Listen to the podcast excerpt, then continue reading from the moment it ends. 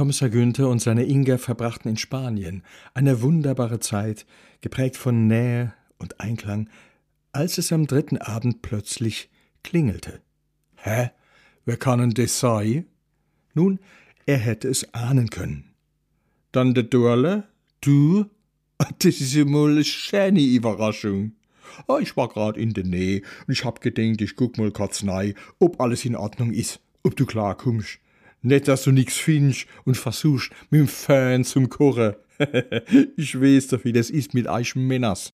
Sie zwinkerte ihm zu, schob ihn beiseite, stapfte ins Wohnzimmer und stemmte angesichts einer perplexen Inga im Bademantel die Hände in die Hüften.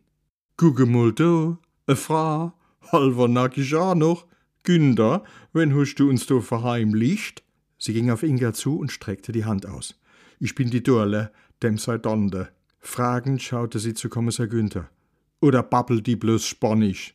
So sieht die aber nicht grad aus. Zu seiner Erleichterung verstanden sich die beiden Frauen auf Anhieb.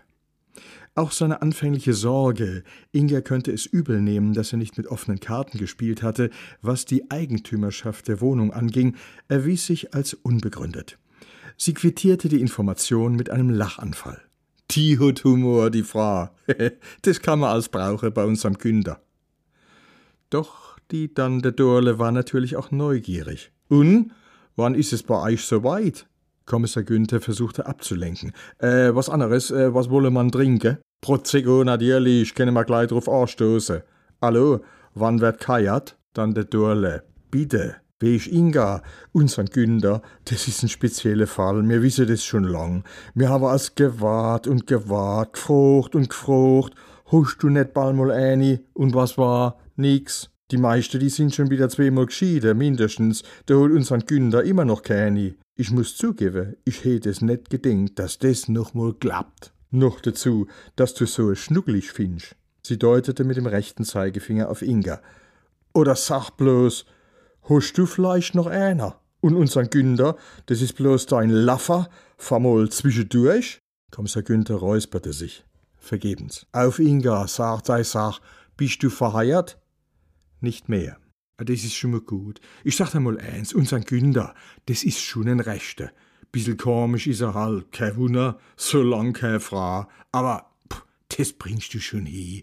Und ich bin ja auch noch da, gell? Und du, Günther, du gibst ein bisschen Mühe mit der, nicht, dass die gleich wieder fort ist. Dann der Dorle. Jetzt du mal langsam. Wir müssen uns doch erst richtig kennenlernen. Du hast auch wieder recht. Hallo, äh, wie sieht's denn aus, Inga? Bist du evangelisch oder katholisch? Evangelisch. Das ist recht. Kommissar Günther stöhnte, aber Inga schien das Gespräch in keiner Weise unangenehm. Wir sind in unserer Familie aber nicht sonderlich religiös. Meine Mutter schon, naja, jedenfalls nach außen, aber nach der Konfirmation war bei mir eigentlich Schluss. Mittlerweile sieht mich die Kirche nur noch an Weihnachten. Die Dande Dorle nickte interessiert, prostete gelegentlich und erfuhr so manches aus Ingas Leben. Freimütig erzählte sie von ihrer gescheiterten Ehe, von ihrem Sohn im heiklen Alter und von ihren Eltern. Vom Großvater väterlicherseits, der zum Leidwesen ihrer Mutter die Mundart gepflegt habe.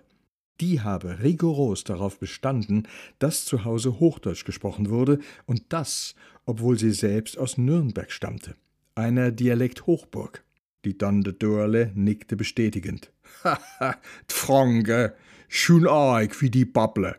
Kommissar Günther beobachtete seine Inga und genoss es, die Gelegenheit dazu zu haben.